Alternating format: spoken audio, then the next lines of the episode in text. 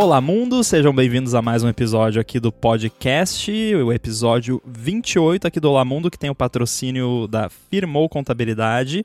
E, como sempre, estou aqui, Guilherme Rambo, com o Fernando Bum. Tudo beleza? Tudo certo. E aí, como é que estão as coisas? Eu tô bem, tô bem, tô lá no Threads. Você tá no Threads?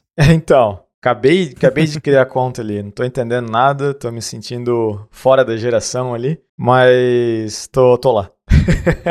Pois é, tá, bastante gente tá se sentindo assim, é, é meio que uma tiktokização do Twitter, né? Pois é. é. Então, isso é a parte que me pegou mais ali, né? Porque eu, eu entrei e na minha inocência eu achei que eu só ia ver uma tela vazia, porque eu não tava seguindo. Na, na verdade, eu achei que eu só ia ver é, threads. Como é que é um tweet do thread? Eu, eu achei que eu ia ver as threads tua, porque a única pessoa que eu segui é, foi você, porque ele sugere, né, pessoas no Instagram para seguir. Eu pensei, tá, a única pessoa que eu sei que tá usando isso, porque tu botou lá, é você, então eu vou seguir ali e ver como é que funciona. Então, eu abri o app e tinha tudo menos post teu. eu fiquei perdidaço, assim, né? O que, que tá acontecendo aqui? Isso aqui provavelmente deve ser aquela coisa de o algoritmo decide o que, que tu quer ver e tal, mas o que eu gostei dele é que, comparado com é, outras opções que eu vi por aí, é, tem, tem aquele polishment lá que o pessoal, tipo, é, querendo ou não, o pessoal do Instagram sabe fazer bem, questão de animações bem smooth, assim, tipo, é, eu achei ele bem rápido de usar. Então, a primeira impressão do app em si foi muito boa, mas do serviço que o app presta, é. Porque eu não consigo é. só para quem eu consigo. Eu não consigo ver só quem eu tô seguindo, né? O que para mim é um. É, parece que vai rolar isso, né? Tá, tá muito no começo, lançou antes do, do planejado até para aproveitar aí o vácuo é. das loucuras do Twitter. É, quem quiser ouvir um papo mais longo sobre threads, a gente falou no ADT da semana passada sobre isso, então Fica aí a dica para quem quiser uma discussão um pouquinho mais aprofundada. Mas a gente não está aqui para falar de threads, né? Quer dizer, se esse fosse o episódio sobre multithreading, né? Até poderíamos falar sobre isso. Inclusive, é um assunto que a gente pode falar no futuro. Uhum. Porém, hoje a gente vai falar. Talvez até dá para dizer que tem um pouquinho de, de thread, porque uma branch, né? Um, um thread pode ter várias branches, né? Se você imaginar um fio ali que se né, se separa em vários. Enfim, essa analogia já explodiu. Já Vamos falar sobre Git, porque a gente bateu um papo semana passada, semana retrasada, aliás, sobre usando lá o Git Blame e tal, e aí eu lembrei que a gente não tinha falado ainda, feito um episódio mais para falar sobre o nosso uso do Git do modo geral e uhum. dicas, truques e como que a gente organiza os nossos repositórios. Então é sobre isso que eu quero falar hoje. E muita gente tem aí nas empresas, né, um, um workflow Git bem estabelecido. E aí tem o pessoal que trabalha lá com a, a, main branch, que daí puxa lá a feature branch, e aí tem tag para release, etc. Mas eu, eu já eu trabalhei de fato, né, oficialmente em uma empresa na minha vida como funcionário na, na parte de programação. E lá a gente fazia de um jeito. Eu, em times que eu trabalhei sem ser numa empresa como funcionário, já trabalhei de tudo quanto é jeito. E eu sozinho também já trabalhei de tudo quanto é jeito. E eu meio que me estabeleci de uma forma que é como eu trabalho hoje. Mas eu quero começar sabendo de você. Uhum. Como que você já trabalhou com Git? Você já trabalhou em equipes pequenas, médias? Como que é esse workflow para você hoje em dia? Então, é, desde que eu mudei do, né, do SVN pro. Na verdade, eu mudei do SVN para Mercurial, mas enfim. É, sou Nossa. É, é, outro, outro papo. Mas desde que eu comecei a usar Git, eu acho que dificilmente eu fiz algo muito diferente de uh, Features Branch? É, mesmo se não é exatamente aquele feature branch que tu vê assim, ah, como é que funciona um, um workflow de uh, feature branch e vê lá tintim por tintim, mesmo se não for exatamente igual aquilo, né, que é o padrão, é muito parecido, né? Tu sempre vai ter a, a, main branch, no caso, e daí vai fazer as tuas branches a partir da, da main ou da develop, daí vai ter as features que tu trabalha em cima dela, daí vai fazer lá o teu, teu merge pro develop de volta e, e, por aí vai, né? Daí tu começa a fazer aquelas folders, né? Tipo, é um jeito que a gente usa bastante aqui é usando o folder do teu nome, então, por exemplo, tu tem o develop, eu quero fazer uma feature chamada batata, eu vou criar é, a partir do developer, vou fazer boom barra batata, devo estar trabalhando lá, bonitinho. Quando eu fizer o PR, o pessoal vai saber, vai saber que aquela branch é minha. Então, é, não tem nada muito fora do normal, né? Se procurar ali um feature branch uhum. no, no pato, né? é... Nossa, tá. Parece uma conversa de doido, né? Do develop boom barra batata feature do eu, pato. Como assim parece? e, e, uma. E, e daí, é assim, é isso enquanto está desenvolvendo, né? Daí quando a gente vai fazer release, daí que é geralmente o que muda um pouquinho mais de empresa para empresa. É, aqui no Pato a gente usa bastante uma coisa chamada é, Git Flow, né? Uhum. Que é bem. que é bem tranquilo, né? Tu basicamente vai fazer lá uma ramificação a partir de um é, do teu branch develop, daí tu vai fazer a tua é, release branch, fazer o que tem que fazer na release, depois fazer o branch da release voltar para o develop ou para o main, seja lá o que for. Tem um site muito bom que dá para deixar, inclusive, se eu não me engano, eles têm até a versão em português, que a tradução é boa, da Atlassian, sei lá como o pessoal pronuncia isso. A empresa do Gira, né, do Bitbucket. Uhum. É, se só botar ali é, Gitflow, muito provavelmente o primeiro resultado vai ser do site deles. E é bacana porque tem ali tudo ilustrado, bonitinho, como é que, como é que funciona o branch, onde é que tu tá, o que, que tu vai fazer, para onde tu vai fazer o merge. Então, é, tem uma explicação muito boa ali. E se não me engano, tem até um app, é um app, um, um scriptzinho do próprio GitHub, que se tu instalar, porque eu acho que o GitHub tem um, eles têm um command line tools, né? Tem, sim. Inclusive eu recomendo, eu, eu uso aqui Principalmente para criar repositório, porque ultimamente eu tô assim, eu crio repositório para qualquer besteirinha que eu faço. Tipo, ah, uhum. criei um projetinho de teste aqui para ver uma feature nova lá do macOS 14 ou do iOS 17, vou, eu crio um repositório privado lá, é de graça, né? Quer dizer, eu pago pelo GitHub, mas não precisava.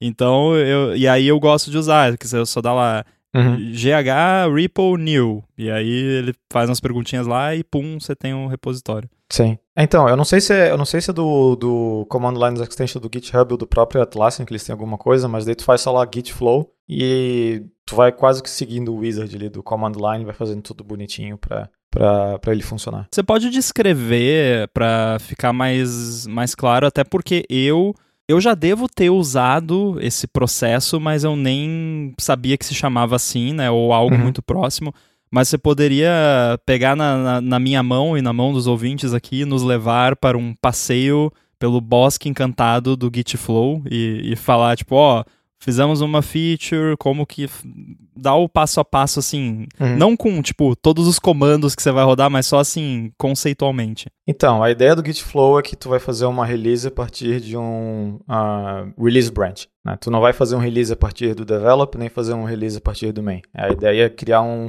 um release branch mesmo. Então, uma ideia seria, né, todo mundo lá está trabalhando nas suas features, tem seus branches, está tudo bonitinho. É, o develop, isso eu estou falando mais ou menos do jeito que a gente faz. É, não quer dizer que Gitflow é necessariamente assim para todo mundo, né? Eu ainda acho que é como qualquer coisa ali, tipo, sei lá, é, tipo Agile, alguma coisa assim, tipo, tem, a, tem as regras e tem o que funciona para você. Uhum. Enfim, é o jeito que a gente faz ali. É, né, cada um está nas suas features, daí o develop, teoricamente, é um branch onde sempre pode sair um release, né, ele sempre está num estado onde um release pode ser feito. E, e quando o release vai ser feito, o que a gente faz é tira, é, cria um branch novo a partir do develop e, e faz uma release branch. Por exemplo, release barra 123. Uhum. Daí, nesse release branch, se você precisa fazer alguma alteração de alguma coisa, tipo, sei lá, no nosso caso a gente faz uma atualização de uns arquivos de config, umas coisinhas assim que só é interessante na hora do, do release, né? Porque não, não teria motivo de atualizar isso dentro do develop só para estar tá dentro do develop. Então ele é uma, uma atualização de release. Então nesse branch de release a gente faz as atualizações de coisas que precisa ser feito, faz uma tag em cima dele para ficar bonitinho lá, guardado que esse aqui é a release tal, né? Faz post das tags e tal. Volta para o develop, faz merge desse release branch com o develop e depois faz o merge do, do, develop com o main, né? Ou também dá para fazer, é, dá para fazer em vez de fazer da release para o develop, dá para fazer da release para o main, depois fazer merge no, no develop. É meio que irrelevante porque o resultado vai ser muito parecido, não é exatamente igual, né? Porque vai mudar um pouco ali os hashes e a estrutura do, do git log, mas uhum. é, se eu não me engano, o, o jeito oficial de um de um é, Git flow seria fazendo pro develop, depois do develop pro, main. Alguma coisa assim. Sim. E então a ideia é essa. A ideia é basicamente tu separar o teu release sempre num branch à parte, para você não ter um release que saiu do develop do nada, assim. Tipo, ah, eu tenho um develop uhum. que saiu um release. Não, tu tem um branch do, do release, né? Alterações relacionadas ao release estão nesse branch. E daí tá ali, tá bonitinho e tal. Até é, uma coisa que é, do jeito que eu comentei aqui, no meu ponto de vista, não, não seria muito necessário, seria ter um branch de, do main, no caso. Poderia ser só um develop. É, na verdade, o, o main é um, um mistério, digamos assim, em muitos uhum. casos, porque eu, eu fico pensando assim, para que, que serve o, o, main, né? Tipo, se você tem uma branch develop, e eu já vi inclusive repositórios open source onde a branch padrão é develop, ou dev, ou alguma variação, uhum. não é main, porque nem, tipo, main, sabe, o main é só o que o Git cria para você por padrão, mas você não é obrigado a usar. E até daqui a pouco eu vou descrever como eu tenho feito né, nas minhas coisas sozinho, mas eu basicamente nos meus projetos closed source eu nem uso main. Tipo, main uhum. tá lá, só nem, sabe, é, existe, mas eu não uso para nada. Pois é. É, eu não vejo a necessidade. Eu acho que é mais uma coisa meio que histórica. É, uhum. de, de ter o main ali, porque a, pelo fato da gente taguear as releases, é, não tem necessidade de ter essa versão, é a última que foi release num branch. Né? Talvez tenha, eu não, não, consigo perceber muito a necessidade disso, mas como a qualquer momento a gente pode só fazer um, um checkout de uma tag qualquer, não, eu não vejo o porquê de ter um branch que tem a última release, né? que no caso vai ser o main. Então, uhum. é meio que tá lá, né? Acho que é uma, sei lá, um, é aquela coisa que tu não, é, tu não precisa, mas é, é, é difícil jogar fora pelo costume. então, eu particularmente não, não vejo necessidade. Até a gente já conversou aqui internamente sobre será que a gente fica com main ou não, precisa, não precisa, mas acabou ficando por é, caminho de é, menos trabalho. É, e no caso de você ter um projeto open source, que é o caso de vocês, e, e no meu caso também nos meus projetos open source, o main faz as vezes de develop, porque é o que aparece ali quando a pessoa abre no GitHub o seu projeto, o readme vai vindo main, né? Você pode mudar isso lá no, na configuração no, no GitHub, mas uhum. por padrão é o main, então acaba que o main meio que é o develop, né? O que era o trunk na, na época do, do SVN. Adoro esse nome, inclusive, Trunk, né? Tipo, Sim. Bota aí no porta-mala do, do, do, código, né? Mas esse lance de você ter. O... Mas acho que Trunk era no sentido de árvore, né? Não de. Acho que era, acho que era. Mas eu, eu sempre associei com porta-mala, não sei porquê, mas enfim. É... Mas esse lance que você falou de ter a branch da, da, da release é útil e, e, você ter não a tag é bacana porque a tag foi feita para isso. Eu particularmente nos meus projetos fechados que trabalha só eu não uso tag porque tem a branch do release. Então uhum. a tag é meio redundante. Se eu tenho a branch lá, não preciso da tag necessariamente. Mas é muito legal você ter isso porque você pode move on, né? Tipo, ah, uhum. lancei a versão 2.0. Aí tem lá release barra 2.0. Aí eu tô trabalhando já na 3.0, né? Tô trabalhando lá numa branch separada pro 3.0 e apareceu um bug aqui na versão 2.0 vou ter que lançar um, um patch. Você vai lá na branch 2. release barra 2.0, puxa release barra 2.0.1 uhum. e aí você sabe que você está exatamente do ponto que você parou na 2.0, então você continua exatamente de onde estava, uhum. que foi algo que eu fiz hoje, no dia que estamos uhum. gravando aqui, eu lancei uma atualização do AirBuddy, mas daí daqui a pouco eu explico melhor como que é o meu processo. Mas você ter realmente essa simplicidade de tipo, não, tá aqui. Ah, precisa lançar um patch dessa versão aqui, a gente tem, né, exatamente onde parou aqui. Você pode fazer isso com um hash de commit também, mas aí é. já não é uma coisa tão estruturada, né? Uhum. Eu, tenho projetos que até colocam, tipo, no infoplist lá do, do app, se você olhar, tem lá o, o hash do commit que gerou aquele release. Uhum. É, um, é, algo até que eu, eu penso em fazer, não para puxar de, de, necessariamente, mas para ter a certeza absoluta. Tipo, foi aqui que, uhum. que saiu, né? Sim. Esse episódio do Olá Mundo tem o patrocínio da Firmou A Firmou oferece serviços de contabilidade consultiva e gestão financeira, e ela é especializada em startups, desenvolvedores, profissionais liberais, além de pequenas e médias empresas. Então, para você aí que está pensando em desenvolver para as coisas da Apple, por exemplo, a Firmou resolve todo o rolo que é abrir ou manter a sua empresa com a operação que recebe dinheiro de fora, toda a parte de tributação e por aí vai. E ela, além de oferecer aqueles serviços de contabilidade do dia a dia, atua como uma mentora financeira para você e para sua empresa. Quem me conhece, inclusive, sabe que eu tenho uma empresa que produz software e vende software nas plataformas da Apple, principalmente para clientes de fora.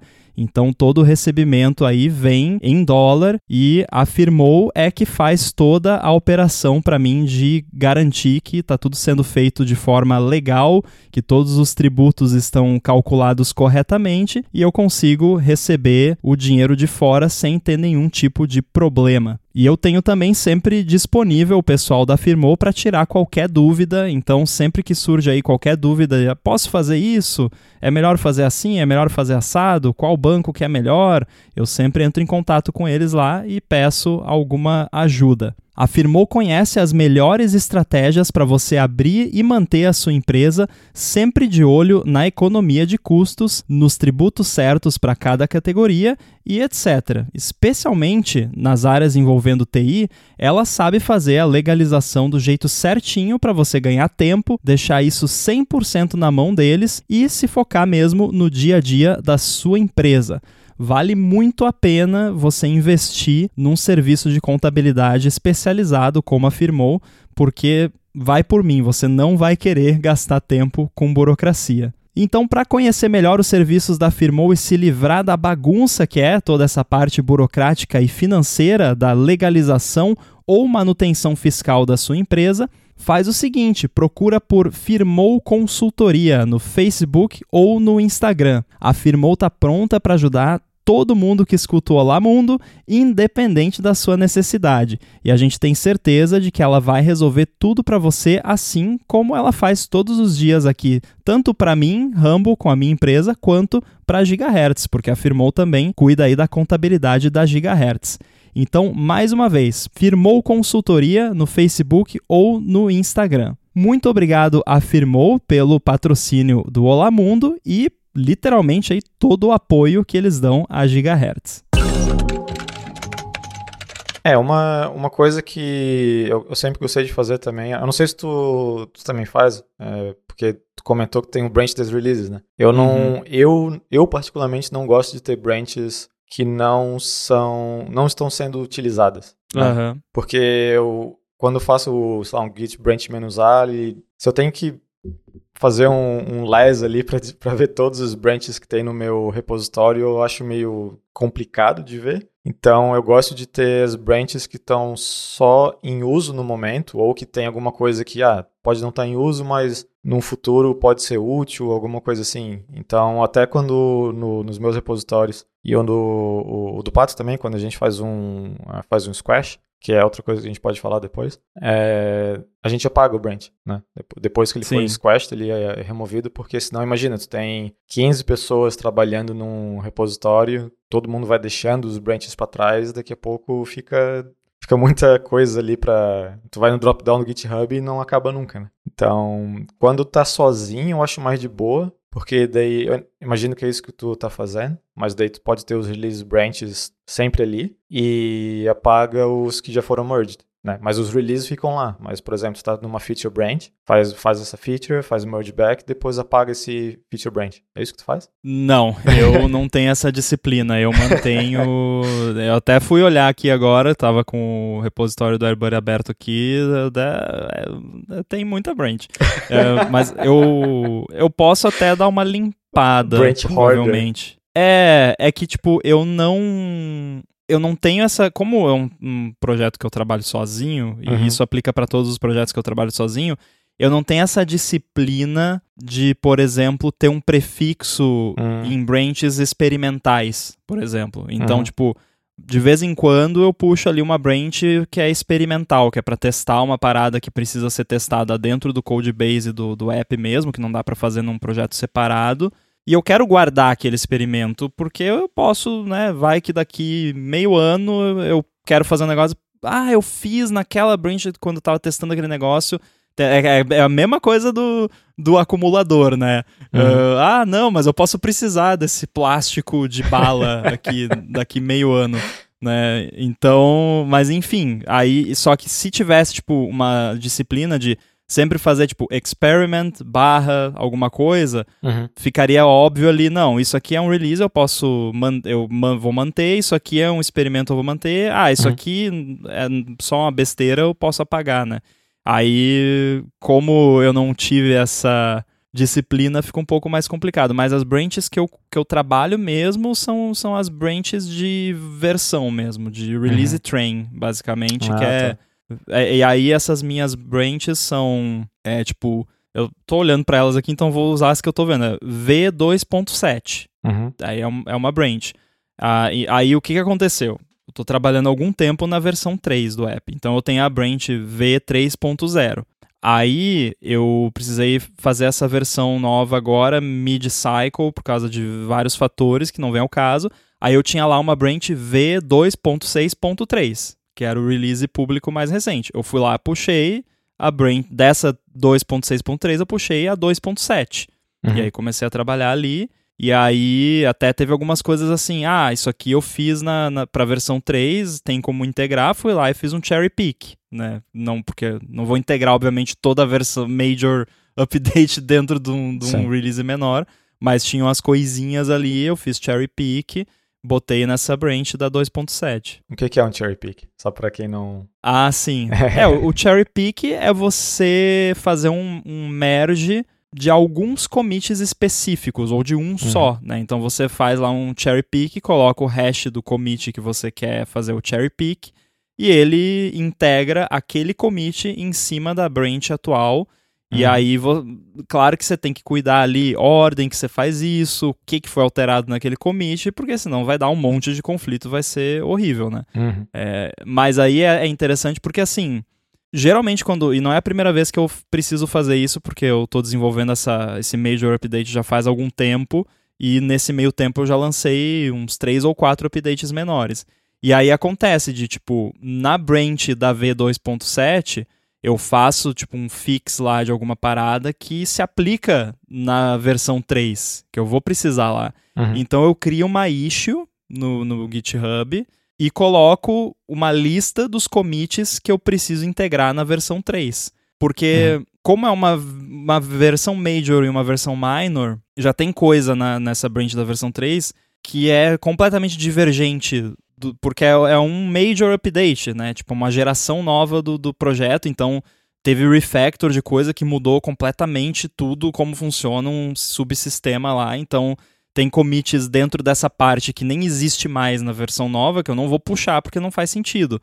Mas, ah, eu corrigi ali uma besteirinha que, né, ali que ainda é usado, eu listo todos esses commits na, nesse issue, e aí depois que eu re, faço o release, eu, quando eu voltar a trabalhar na, na, na versão major, eu vou lá uhum. e reintegro todos esses fixes para manter, porque se fosse tentar dar merge da branch inteira do release minor, ia dar muito conflito, ia ter muita uhum. coisa redundante que não precisa mais.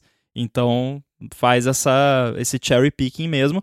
Um processo que só é viável porque eu trabalho sozinho. Porque se fosse sim. um projeto com um monte de gente, ia dar uma confusão. Sim, sim. Pois é. é quando quando tem outras pessoas envolvidas, é, eu percebi que mudou um pouco, porque eu fiquei trabalhando bastante tempo numa empresa sozinho, né? Então, quando eu saí dessa empresa e fui comecei a trabalhar no Pato, assim, agora tem uma equipe e tudo mais, não dá para fazer não dá para lidar com o Git só do jeito que eu gosto, né? Tem um jeito que a equipe tá lidando. Sim. Tem que levar outras pessoas em consideração. Então, aqueles force push aqui e ali começaram a ficar mais, né, mais complicado. Então, uma coisa que, por exemplo, para mim antes eu não precisava muito fazer e agora eu vejo muito sentido em fazer, é, em vez de quando tu faz um PR ali é, na, pra, pro main ou pro, pro developer, seja lá o que for, antes eu só fazia um merge, né? Pegava minha branch, fazia um, um pull request, ah, foi aceito, não foi aceito, né? Obviamente vai ser aceito por mim mesmo, porque só tinha eu. Daí, é, mas ainda fazia, né? Só pra ter o históricozinho ali bonitinho. E daí o que aconteceu? Eu fazia um merge mesmo, porque muito provavelmente tudo que eu estou trabalhando numa branch ainda vai ficar no topo do histórico daquele do, do develop branch. Por exemplo, no develop eu tenho, eu estou lá fazendo, trabalhando em várias features, seja lá o que for.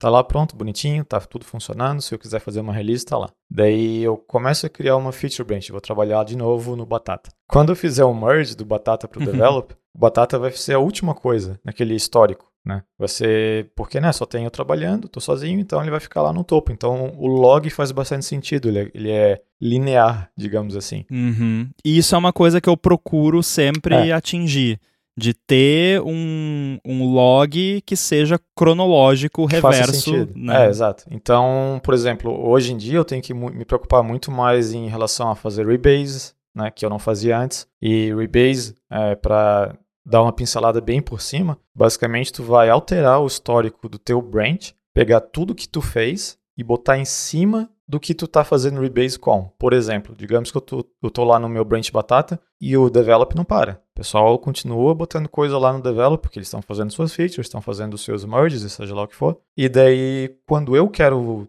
fazer. Na verdade, a gente usa Squash, mas eu vou falar merge aqui para simplificar. É, quando eu quiser fazer um merge do Batata com o Develop, o que, que vai acontecer? O, vai, vai entrelaçar as coisas. Meus commits junto com o Develop vai ficar. Ah, eu tenho um commit que aconteceu é, antes de outra coisa do develop, sei lá o que e tal. Então, tipo, ele começa a fazer, tipo, é, como se fosse aquelas torres torre de Jenga, sei lá, tem um commit develop, um meu, develop, um meu, meu, develop. Então, fica, não fica fácil de ler o negócio. Então, o que que acontece? Quando eu tô, é, eu tô pronto para fazer o, fazer o merge, eu gosto de fazer um rebase. Então, eu vou pegar todos os commits do meu branch, fazer um rebase com o develop, ou seja, o último commit do develop vai ser o topo e depois eu vou pegar os meus commits do meu branch e botar em cima disso. Então, se tu ler o histórico, vai ser como se tudo que eu fiz foi a última coisa do develop, né? Então, aquela Sim. feature fica toda condensada. E daí, agora, né, botando mais uma coisinha no topo, em vez de fazer um merge de tudo isso, a gente faz um squash. Ou seja, toda essa feature vai virar um commit só. Porque daí é, uma, é um commit da feature, não é um commit de um commit. Né? Não é só, tipo, ah, adicionei logs. Não, é a feature inteira, porque a partir do momento que ela foi adicionada no develop, quer dizer que aquela feature está pronta, né? Tá, tá tudo ali bonitinho, já foi testado, foi revisado e tudo mais. Então, para o log fazer mais sentido, é a gente fazer isso, porque imagina se tu faz um... É, dá para fazer, né? Mas imagina se tu faz um... Eu estou trabalhando numa feature aqui por, sei lá, um mês e eu não segui boas práticas, eu não estou fazendo né, pequenos PRs e fazendo merge sempre que dá. Eu estou fazendo tudo separado, mas eu estou deixando o meu branch em sync com o develop, tá tudo bem. Eu vou fazer um PR lá e as coisas estão. tá tudo funcionando, tá ótimo. Mas daí, o que aconteceu? Ah, tem um problema na minha feature. Como é que tira? Porque daí agora eu tenho 500 commits do meu branch que foi pro develop, Sim. né? O que que, qual que é o problema? Não, eu quero tirar a tua feature inteira. Eu não quero tirar só um pedacinho ali, porque a gente nem sabe onde é que tá o problema. Então, dá para fazer um revert só de um, de um merge, né? É mais chatinho, mas dá. Mas se é tudo um commit só, fica bem mais tranquilo, né? Até o próprio, uh, até pelo fazendo um log ali no terminal e tal, tu vê bem, bem fácil de entender o que está acontecendo ali. E se tu quer fazer um revert daquele, daquele commit que introduziu a feature, que está tudo squashed, é bem mais tranquilo, né? Porque tá tudo condensado num negócio só. Então, isso funciona bem, tem, tem suas vantagens e desvantagens. Não estou falando que squash é sempre melhor que merge ou vice-versa. Depende bastante do, do, do fluxo. E uma coisa muito importante é que eu do, em relação ao rebase, é, isso é extremamente importante. Nunca faça rebase num, num branch que mais de uma pessoa usa, porque a partir do momento que você fez o rebase, tu está alterando o histórico. Então, uhum. se tem outra pessoa ali fazendo algo que ainda não foi para remote ou alguma coisa assim, é, é, tem chance de tu perder coisas. Né? Então, Sim. O, o Rebase é muito bom por causa da, da, da questão de ordenação e, e, sei lá, fica mais fácil de entender o histórico. Só que tem que ser num branch teu. Nunca fazer rebase num, num branch que mais de uma pessoa está usando. Inclusive porque, como tu está alterando o histórico, quando tu faz um push, tu tem que fazer um force push, né? É, então, essa é a parte perigosa. Então é aí que tá. A, a, a regra é nunca faça force push num branch que não é só teu. E mesmo se for só teu, tenha muita certeza do que está acontecendo ali. Então, é, acho que vai até para outro ponto que eu queria tocar aqui, que Git não é backup. Tem muita gente, muita gente que gosta de considerar o, ah, não, tá lá no GitHub, tá tudo certo. Não, porque tu consegue apagar tudo que tá lá se fizer besteira. Então, Sim. Git não é backup. Eu recomendo fortemente ter qualquer tipo de solução, nem que seja um time capsule, seja lá o que for, aquele HD externo conectado, tanto faz. Desde que tenha algo que, com alguma certa é, periodicidade, eu não sei mais falar.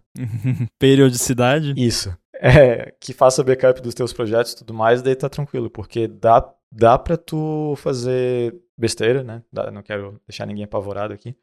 Mas dá para fazer besteira, dá para dá pra pagar histórico. Inclusive, isso é uma coisa que eu não sei muito a respeito, mas eu já vi que tem como fazer, mas tu consegue inclusive alterar conteúdo de um commit e manter o hash. É, porque Git não é blockchain, né? É. então, e justamente uma vantagem de source control como um todo, mas Git especificamente, é que você pode mudar a história, né? Uhum. Então, e isso é muito útil em vários casos. Sim, sim. É, inclusive aquela vez que eu mandei o seu a sua private key lá para um, eu nem lembro que projeto que foi isso, mas teve um lá que eu comitei o seu uma chave sua lá no repositório que é. você apagou depois.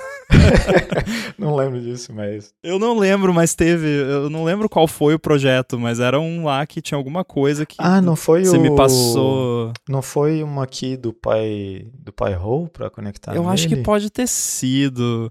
Eu não lembro, né? Eu lembro que eu mandei lá para você todo feliz, ah, daí você não, falou, pô, ficou muito bom, mas a minha chave tá ali. Ou foi coisa do TransferWise, eu não lembro. Foi. É, eu é. não lembro.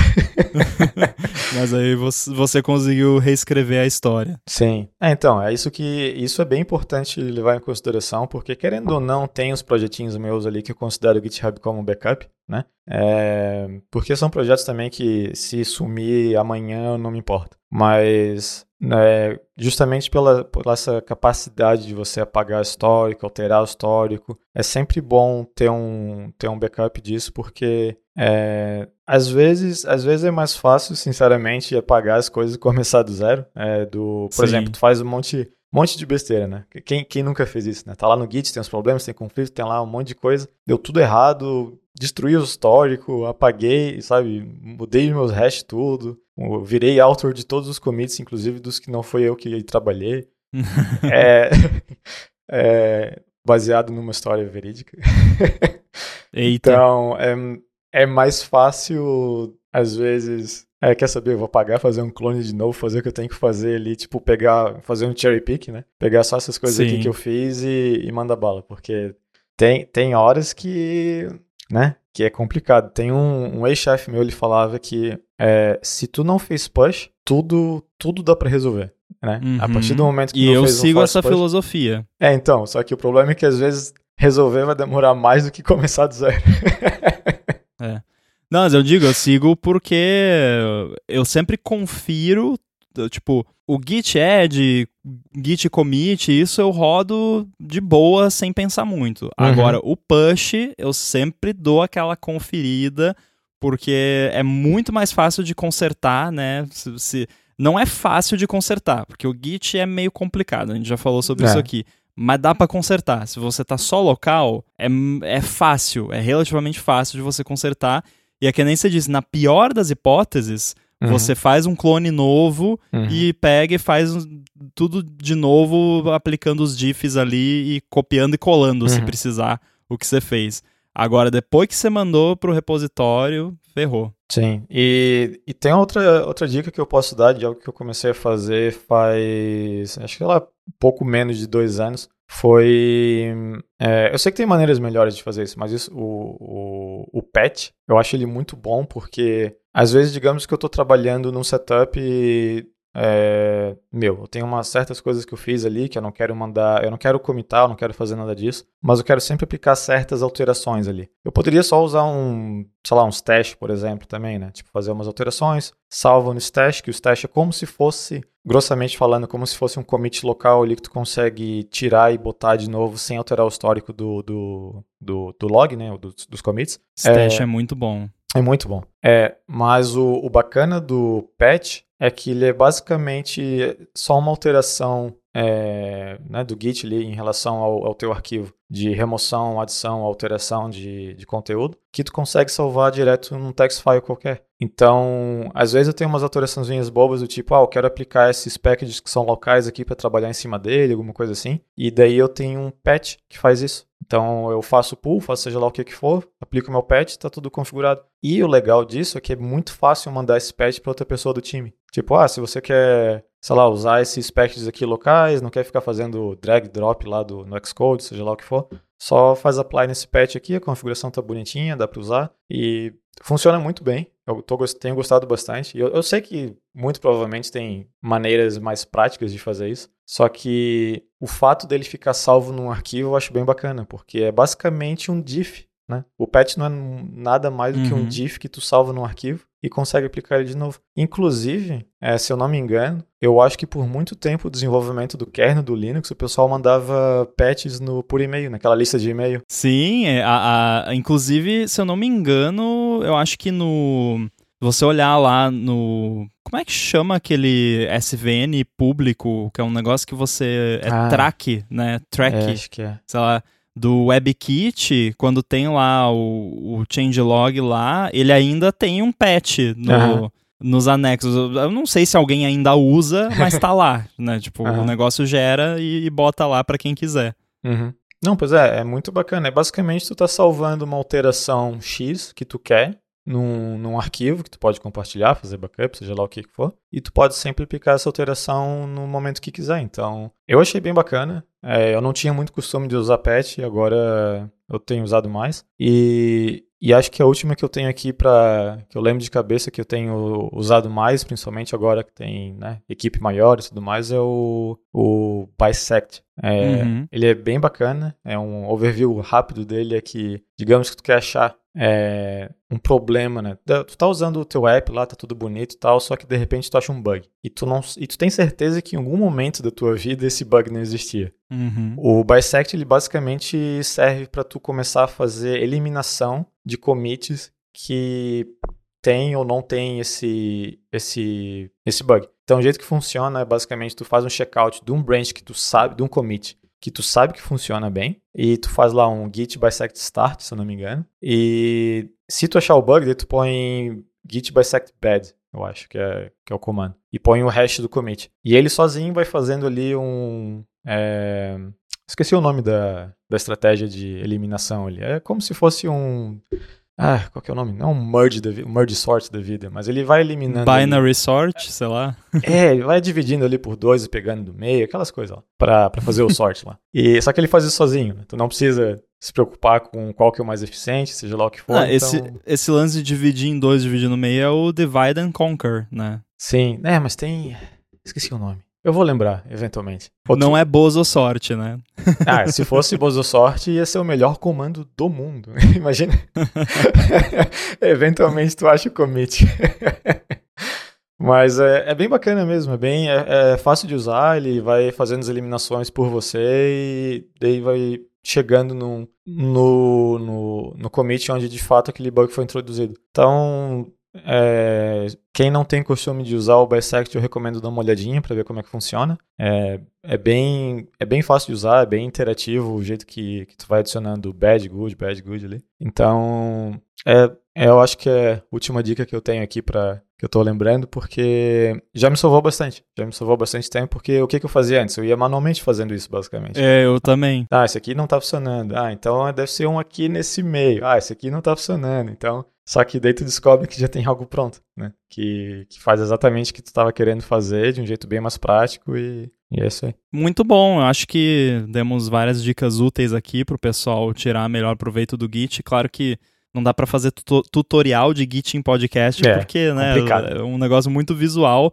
mas uhum. tudo isso que a gente falou, a gente vai deixar alguns links aí nas notas do episódio, uhum. e aí você sabe agora que essas coisas existem, então pode dar um Google lá, ou dar um DuckDuckGo, isso. e encontrar o, os detalhes aí, dicas, tutoriais de como usar passo a passo, mas eu recomendo testar essas soluções, porque realmente tem, tem vários detalhezinhos que a gente mencionou aqui, por exemplo, o lance do Bisect, que eu não conhecia e aí comecei a usar, nossa, faz uhum. uma diferença imensa. Uhum. Então, realmente recomendo que confiram isso e de novo, tiver dúvidas, sugestões, feedback sobre o assunto, manda pra gente aí a, a sua dica favorita também, que a gente compartilha aí num futuro episódio. E por hoje é só. Quem quiser seguir você no Threads, Boom, como é que faz? Olha, esse eu sei. fc.boom. Boa! Eu sou o Guilherme Rambo 2 lá, mas me segue também no, no mastodon.social, arroba underline inside. É, eu tô lá também no boom Ponto... Ah, me pegou de surpresa agora. Te peguei. Mastodon.online, pronto. boa, boa. Quero agradecer também aqui a Firmou Contabilidade pelo patrocínio e a todos vocês que estão ouvindo. A gente volta em breve. Valeu. Abraço.